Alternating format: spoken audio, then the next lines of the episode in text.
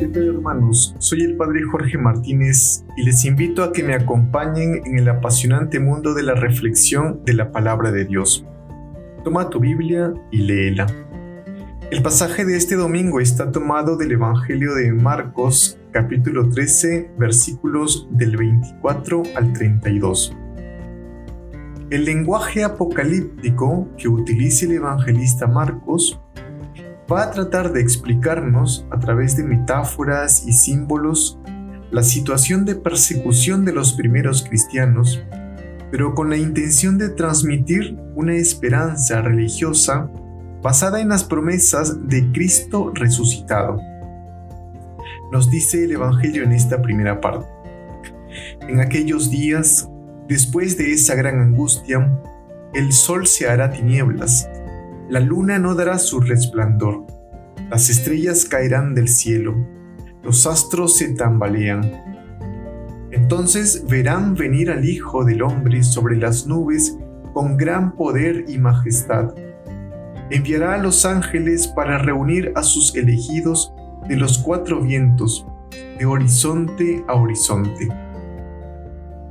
No han sido pocas las ocasiones en que extraños grupos mal llamados cristianos o religiosos han propiciado miedo con el anuncio de un inminente fin del mundo, especificando incluso una fecha exacta para ese acontecimiento.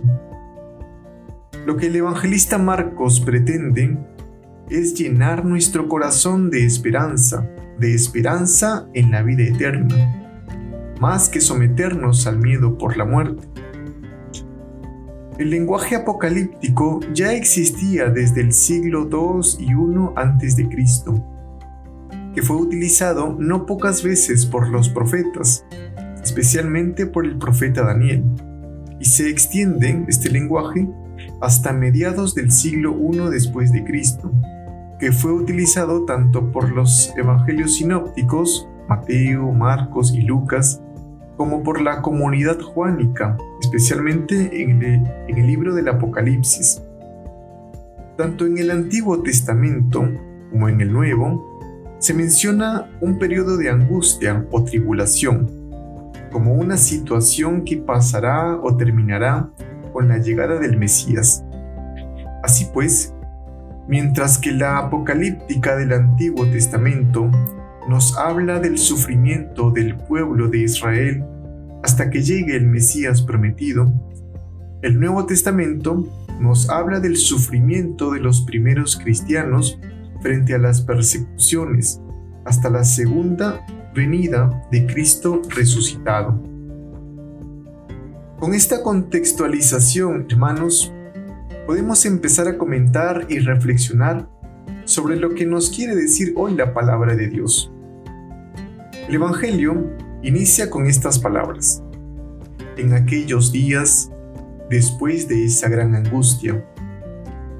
¿A qué angustia se refiere?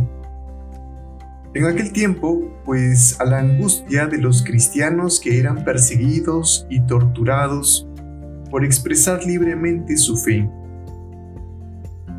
Y hoy en día, ¿cuál es nuestra angustia? ¿Cuáles son aquellos miedos que nos persiguen y nos torturan? Tal vez el miedo a la muerte, tal vez el miedo a la enfermedad, tal vez el miedo a contagiarse de COVID-19 o alguna de sus variantes. Piensa un momento en tus peores miedos, aquellos que te quitan la paz, aquellos miedos que te tienen viviendo sin esperanza, aquellos miedos que te arrebatan tus sueños y metas personales. Pero no nos culpemos, hermanos, porque el miedo es algo natural. De alguna manera es como un mecanismo de defensa que nos pone en alerta para cuidar nuestra vida. Pero de ninguna manera el miedo nos debe arrebatar la esperanza. El miedo, lejos de paralizarte, debe poner en acción, hacer algo frente a cualquier situación difícil. Continúa el Evangelio con estas palabras.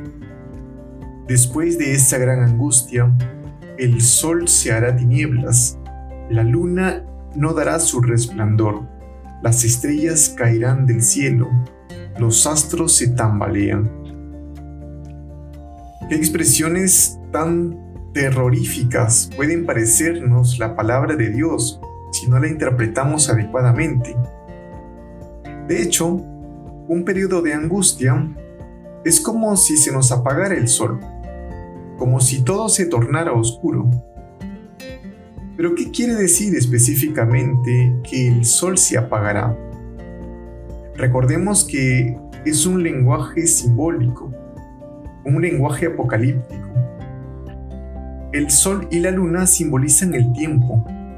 Son como un reloj cósmico que nos marca las estaciones del año, los meses, los días, las horas.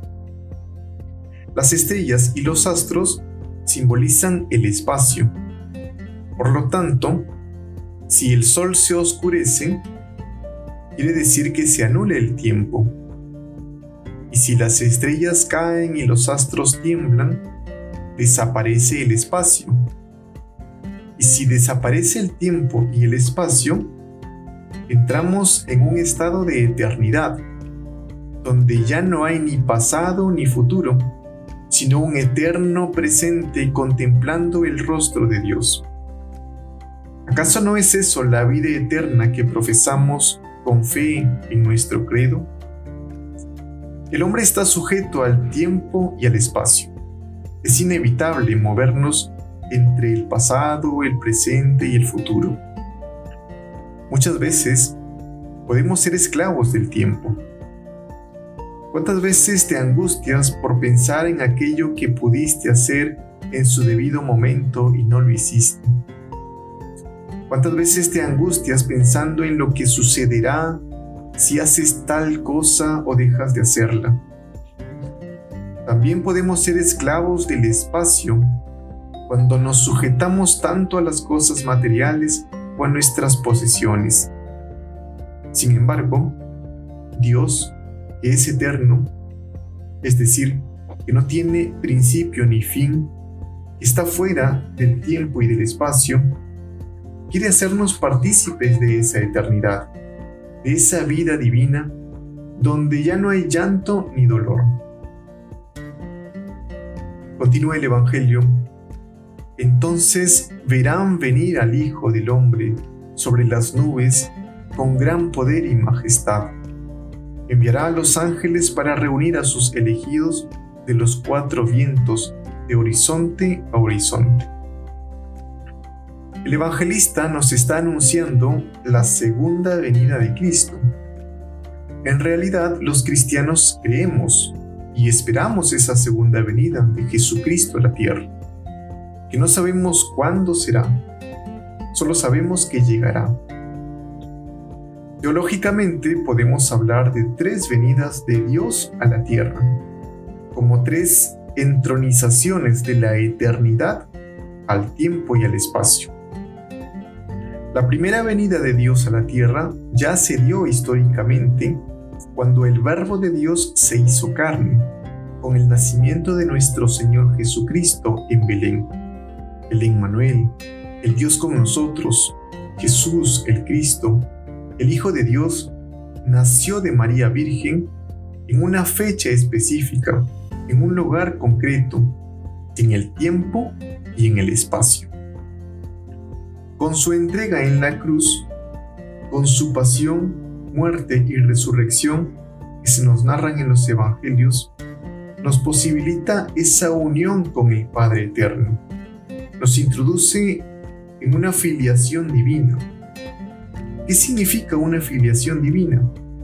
Que nos hace a todos hermanos, hijos de un mismo Padre.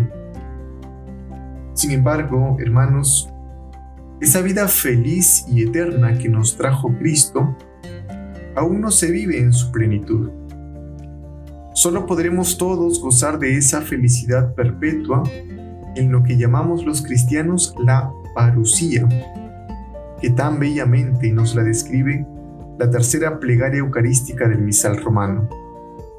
Cuando Cristo haga resurgir de la tierra a los muertos y transforme nuestro cuerpo frágil en cuerpo glorioso como el suyo. Allí enjugará las lágrimas de nuestros ojos, porque al contemplarlo tal como es, seremos para siempre semejantes a Él y cantaremos eternamente sus alabanzas. Recapitulando, la primera venida de Cristo ya se dio históricamente cuando nació en Belén de María Virgen por obra del Espíritu Santo. La segunda venida, la parucía, la esperamos con gozo, pero no sabemos ni el día ni la hora. Ni siquiera lo sabe el Hijo, solo Dios Padre. ¿Y cuál es la tercera venida? Pues cada día, hermanos, nosotros como cristianos podemos hacer presente a Cristo en la tierra, haciéndonos uno con el Señor. Podemos ser capaces de introducir por instantes la eternidad en el tiempo. Cada vez que actúas como Cristo, lo haces presente en la tierra. ¿Acaso no te ha pasado que cuando estás disfrutando mucho en alguna reunión familiar o con amigos, ni siquiera te das cuenta que ha pasado el tiempo y cuando te percatas, ya han pasado muchas horas. Pues es un momento en que somos como arrebatados del tiempo y del espacio para gozar de la plenitud del cielo. Cuando estás en una iglesia escuchando la palabra de Dios y no quieres salir de ahí, pues es un momento también de gracia en que traemos la eternidad al tiempo y el espacio que gozamos por unos instantes de nuestra filiación divina en plenitud. En la segunda parte de este Evangelio, Jesús nos invita a estar atentos a los signos de los tiempos. Cuando ya estamos a punto de cambiar de estación, cuando llega la primavera, por ejemplo, observamos ciertas señales en la naturaleza que nos indican este cambio y somos capaces de descifrarlo Así también nos dice la palabra de Dios, debemos darnos cuenta de las señales que nos anuncian la venida de Cristo. El día y la hora nadie lo sabe, pero debemos estar preparados. ¿Y cómo nos preparamos? Con nuestras obras, haciendo presente el reino de Dios en la tierra, siendo otros Cristos para el mundo. Durante la pandemia todos hemos sepultado a algún familiar o algún amigo. Y aunque sabemos que el duelo es un proceso en nuestra vida, que tal vez nos separemos momentáneamente de aquella persona tan querida, no debemos perder de vista nuestra esperanza en la vida eterna. Este es nuestro fin. Hacia allá nos dirigimos. Dios está con nosotros, porque no todo se acaba con la muerte ellos están en paz en la eternidad. Nosotros, los que aún peregrinamos en este mundo, debemos esforzarnos cada día por mantenernos firmes en la esperanza, en la espera dichosa de ese gran día en que ya no habrá llanto ni dolor y que todo pasará. Pero la palabra de Dios nunca pasará.